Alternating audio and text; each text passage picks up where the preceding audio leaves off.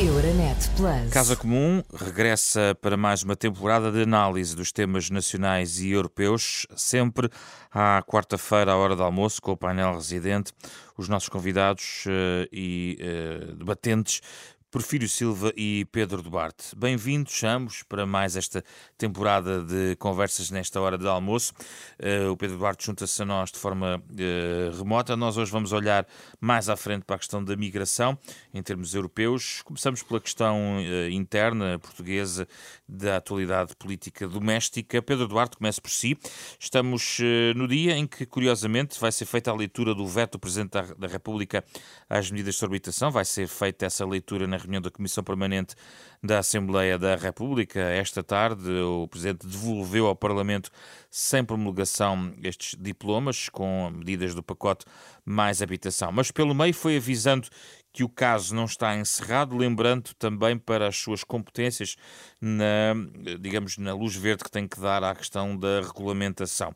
Antes de mais, eh, eh, Pedro Duarte vê eh, neste decisão do Presidente da República no veto na questão da habitação um ponto de viragem na relação entre o Presidente e o Governo, de alguma forma, isto porque o Primeiro-Ministro tem sublinhado, sobretudo, que está em curso, no fundo, a normalidade do sistema democrático, uma separação de poderes e, portanto, em que o Governo tem que governar e o Presidente tem outras funções. Como é que vê a relação entre Governo e Presidente também com base neste veto, Pedro Duarte? E gostava de dizer o seguinte sobre o político, é uma mudança de atitude uh, do Primeiro-Ministro, eventualmente do Governo, mas por ação essencialmente do Primeiro-Ministro e, portanto, também do Partido Socialista. Que, cuja justificação eu confesso que não sei muito bem dar, uh, mas, mas, percebo que é, que, é, é, que é evidente. E este caso, já tínhamos notado alguns sinais há uns meses atrás a propósito do chamado caso Galamba, uh, mas acho que nesta circunstância ele é bastante mais evidente. Porque uh, se percebemos que no outro caso houve uma espécie de necessidade de, de afirmação da autoridade do Primeiro-Ministro, neste caso do pacote de habitação, já, já por muito que, que nos esforcemos, é muito difícil encontrarmos uma justificação para esta atitude do Partido Socialista e, e, do Governo. Eh, porque a verdade é que nós estamos perante uma proposta que, do ponto de vista generalizado na sociedade portuguesa, eh, eu não vou agora entrar em detalhes sobre a proposta em si e sobre os méritos da mesma, mas podemos reconhecer todos que foi eh, considerada de forma generalizada uma proposta com bastantes lacunas, falhas e até algumas medidas que eh, causaram algum, não vou dizer alarme social, talvez seja excessivo, mas causaram pelo menos uma grande aversão por parte da, da, da, sociedade, dos investidores, das famílias. E, portanto, com um bocadinho de humildade, eu acho que o governo poderia perceber que este era um ponto que poderia retocar, poderia melhorar, poderia alterar a sua proposta no sentido de encontrar um consenso diferente.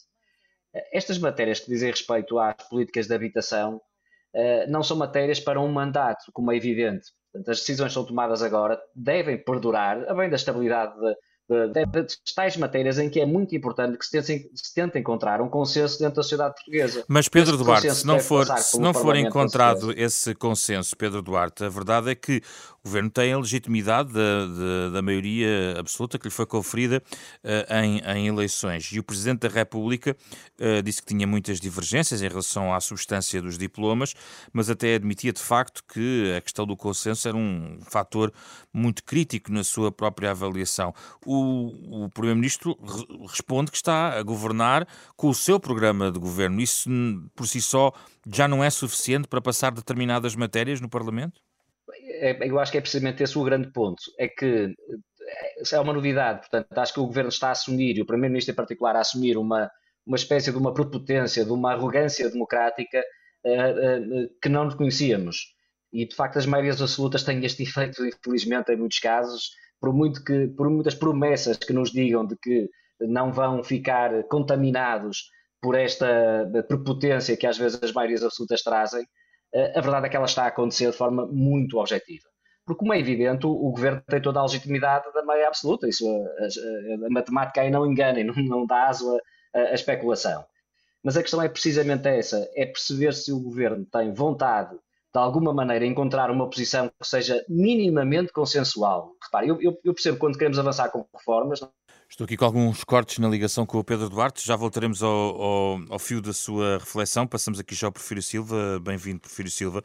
A, a minha questão tem a ver com o aviso do Presidente da República, quando ele diz que não é caso encerrado dá a entender que eh, poderá colocar novos obstáculos na questão da regulamentação dentro das suas próprias competências. Eh, se isso se confirmar, eh, que leitura faria eh, de, de, desse cenário ou acha que esse é um cenário que para já não faz sentido colocar?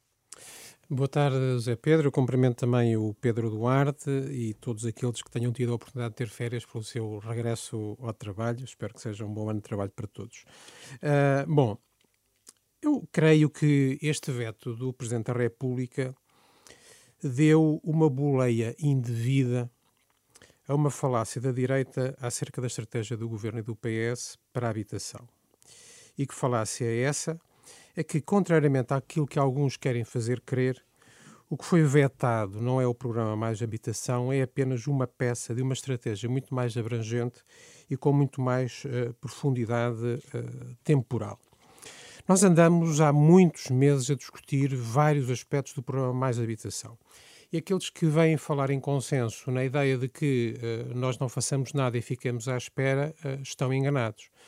Uh, o governo e o parlamentar do Partido Socialista dialogaram, mas a verdade é que nós estamos eh, entre duas forças contrárias e não estamos com nenhuma delas. Nós nem achamos que o mercado resolve todos os problemas e deixar o mercado trabalhar, já se viu que isso não resolve, nem achamos que os problemas se resolvam todos com mais estatização, com mais Estado em cima de todos os problemas. Estamos no meio dessas duas, eh, dessas duas posições. E, e, portanto, nós estamos na posição possível para tentar encontrar soluções práticas para as pessoas. E é muito importante que isto seja dito, isto não começou agora. Não é? Porque a implementação de uma estratégia pública para aumentar a disponibilidade de habitação compatível com o geramento das pessoas já vem do programa Primeiro Direito. Há 258 estratégias locais de habitação que vão proporcionar eh, habitação a 77 mil famílias que foram negociadas entre o Estado e os municípios. O programa Porta 65, uh, eh, apoio direto ao, ao, arrendamento, está agora aberto em continuidade, foi alargado, já não é só para jovens, é também para famílias monoparentais e famílias com quebras de, de rendimento. Já o ano passado apoiou todas as candidaturas elegíveis. O PRR tem um investimento importante nesta área. Para 2026 teremos mais 25, 26 mil fogos, a disponibilização de 6.800 novos fogos para arrendamento a preços acessíveis e outra coisa, do lado do apoio às famílias, porque realmente demora muito tempo a conseguir ter mais habitação. Então, é incompreensível a posição do Presidente?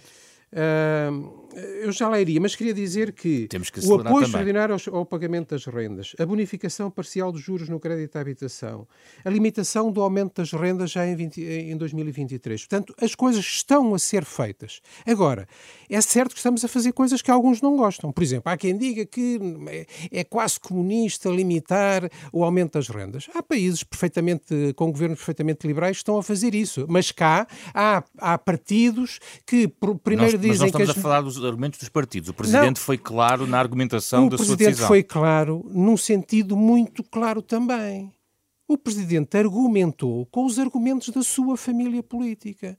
E nós, vamos lá ver uma coisa, este é o 28 oitavo veto político do Presidente da República. O Presidente da República, o primeiro veto político deste Presidente da República aconteceu três meses depois do início do mandato. Portanto, nós, isto não é propriamente uma novidade, não é? Uh, mas há um ponto muito importante, é que o veto presidencial neste diploma que foi vetado tem consequências, não é? Atrasa ou põe em dúvida a regulação do aumento das rendas. As famílias podem agora continuar a receber propostas pornográficas de aumento das rendas para o próximo ano sem saber ou com incerteza se vai haver alguma limitação. Isso passa a ser responsabilidade do Presidente por ter-te vetado? A verdade é que uh, a, a, a, mobilização da resposta cooperativa à construção da habitação está agora em suspenso à espera de saber o que é que se faz ao veto do Presidente da República. Se for reconfirmado... A verdade é que a regulação da capacidade dos condomínios para mitigar a transformação da habitação em unidades turísticas está agora em suspenso. Por isso eu perguntei, se o Presidente travar na regulamentação que, que, leitura trará esse, esse passo? Porque o Presidente colocou em cima da mesa, dizendo não é caso encerrado, disse isso claramente. Uh, muito bem, uh, cada um assume as suas responsabilidades. Uma coisa é certa: o Governo não pode uh, atrasar agora uma estratégia que tem anos e que é uma estratégia que demora muito tempo a dar resultados. Não é por acaso que há um problema grave da habitação em, em, em muitos países europeus, porque houve transformações nos mercados, nos mercados financeiros, no fluxo de investimento internacional que provocaram problemas em muitos Mas países. Mas a minha questão é a leitura de um diploma que é reconfirmado pelo Presidente, porque, aliás, pelo, pelo Parlamento e que tem que ser promulgado nesse sentido pelo Presidente e depois o próprio Presidente dizer não é caso encerrado porque ainda há regulamentação Haverá que sempre regulamentação. dando a entender que essa pode, é uma escolha, pode essa, é, essa, é, uma escolha política do Presidente da República. Uh, há agentes políticos uh, no nosso ecossistema. É saudável uh, essa posição do Presidente face ao Governo?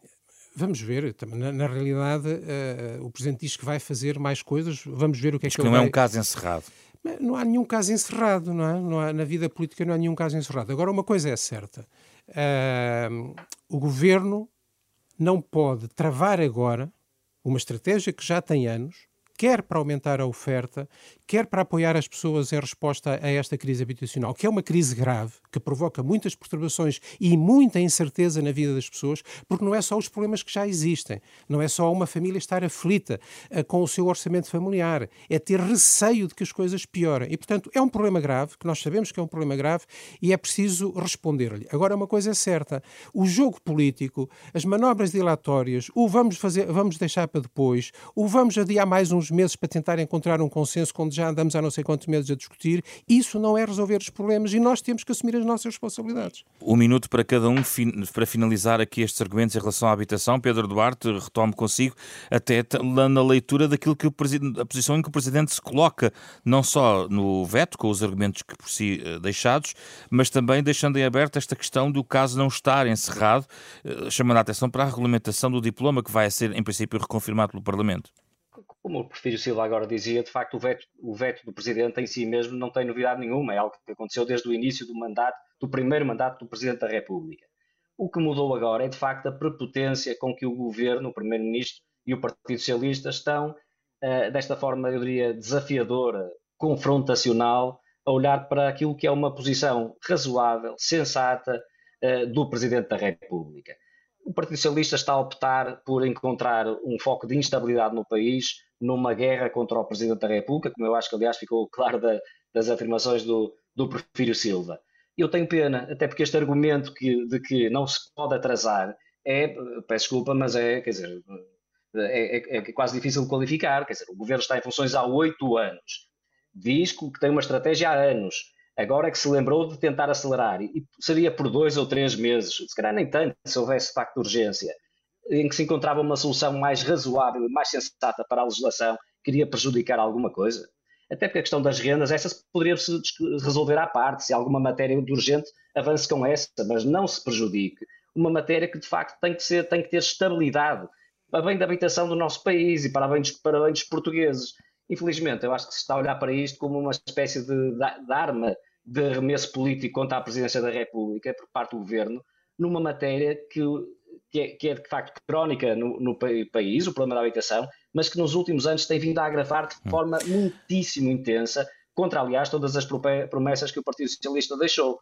Deixe-me ouvir aqui o Porfírio Silva, faça esta posição do Pedro Duarte, a ideia de uma guerra contra o Presidente da República, Porfírio Silva?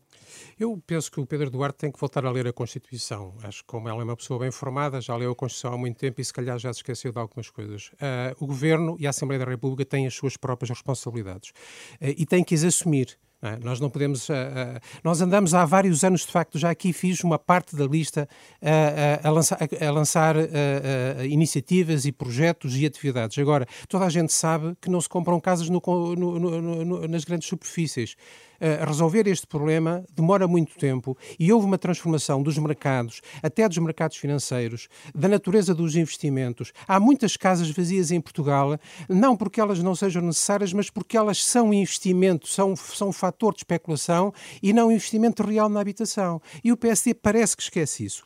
Eu tenho pena que e a liderança... o Presidente também? Uh, uh, se calhar também. Se calhar também, porque quando o Presidente diz que uh, o, o, que vetou não resolve o problema da oferta, está a esquecer que aquilo que vetou é apenas uma parte de um pacote mais vasto, onde há muito trabalho a ser feito e dá, dá vários anos do lado da oferta. Agora, há uma coisa que é pena, é que a liderança de Luís Montenegro, incapaz de fazer uma, op uma oposição construtiva e propositiva, esteja a tentar apanhar a boleia do Presidente da República com esta conversa da prepotência, como se uh, não fosse nossa obrigação, governo e deputados, assumir assumir as suas responsabilidades e tomar decisões. O tema nacional deste Casa Comum.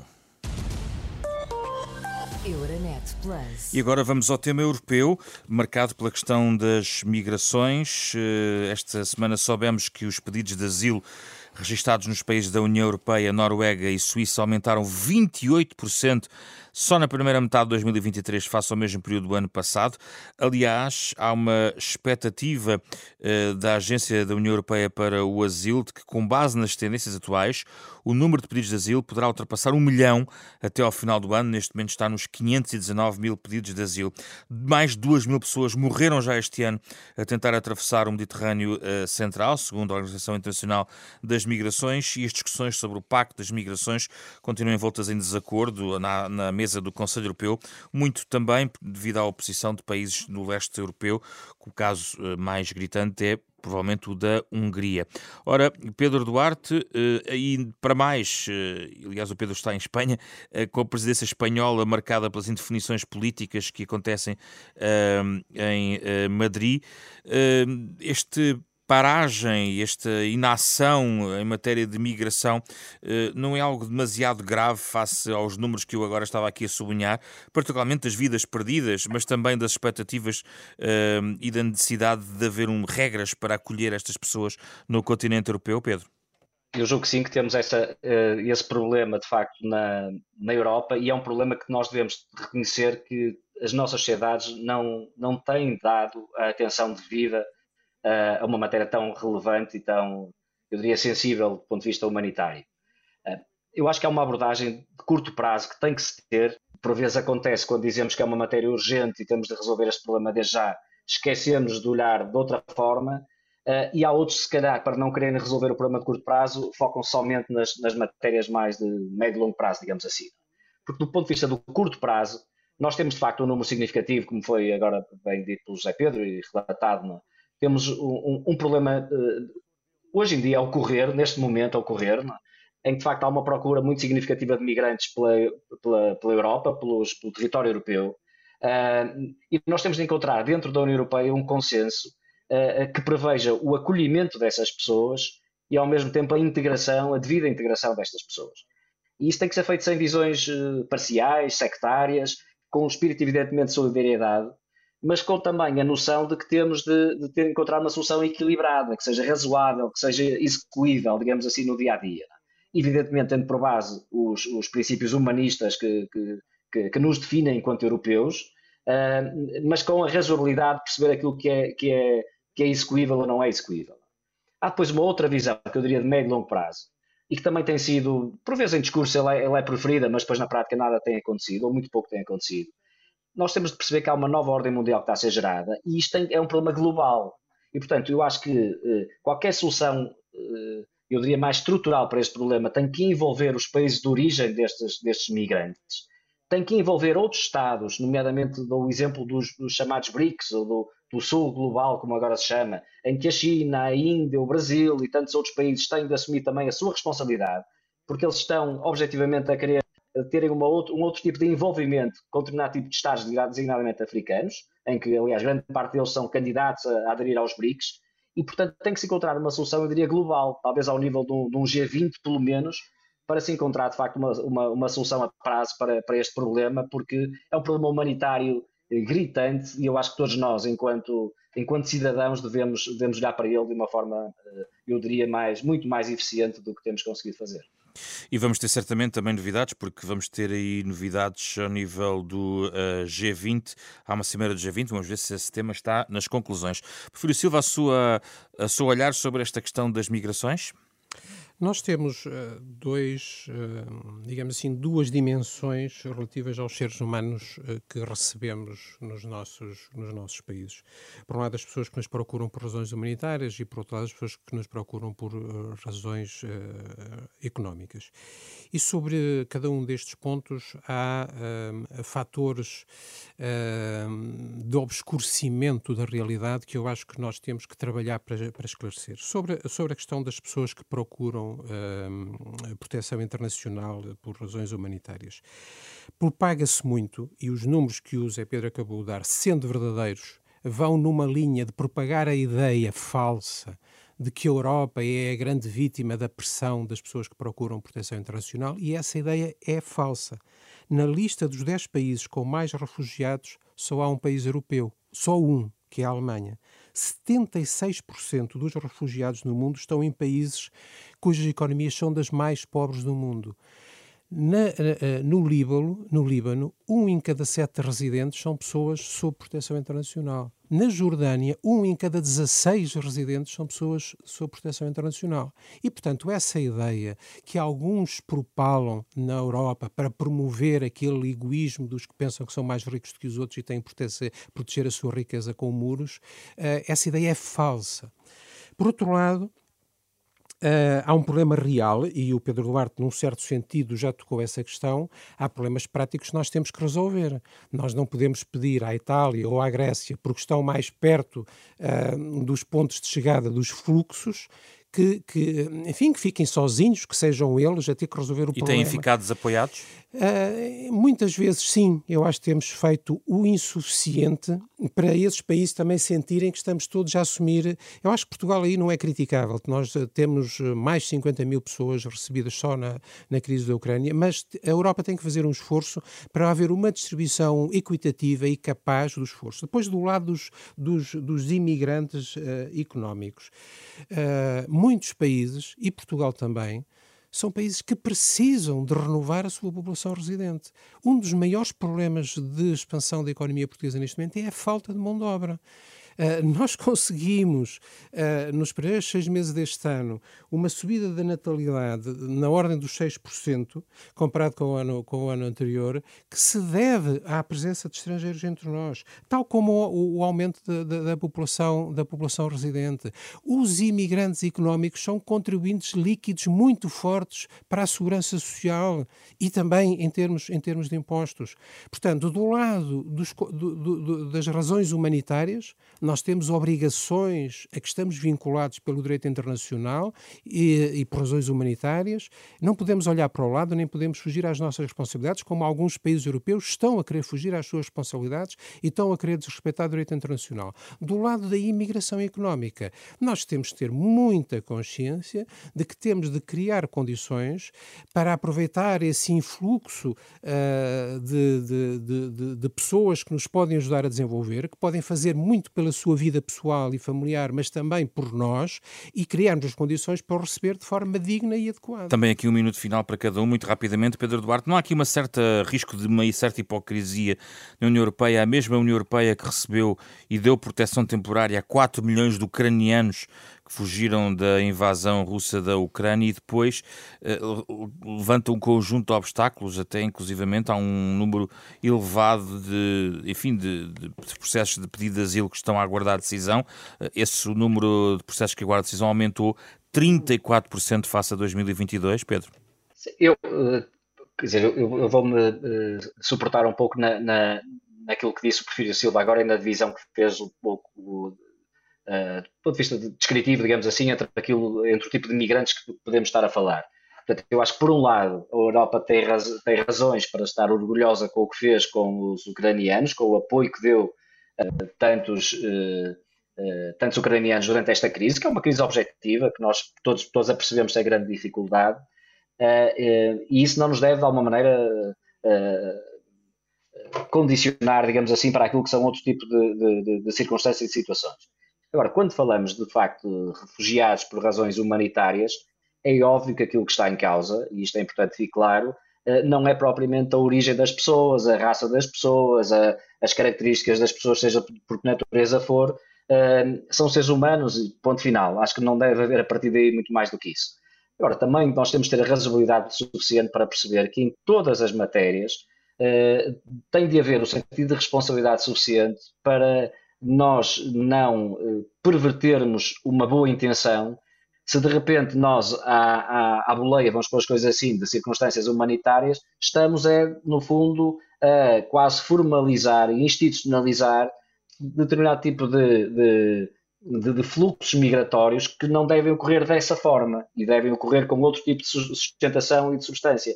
E, portanto, é, é um tema extraordinariamente difícil, cujo ponto de equilíbrio uh, não é fácil de atingir, uh, impõe-se um grande sentido humanitário, um grande sentido de solidariedade, como o perfil também dizia, entre todos os, todos os Estados dentro da União Europeia, e eu volto a frisar isto.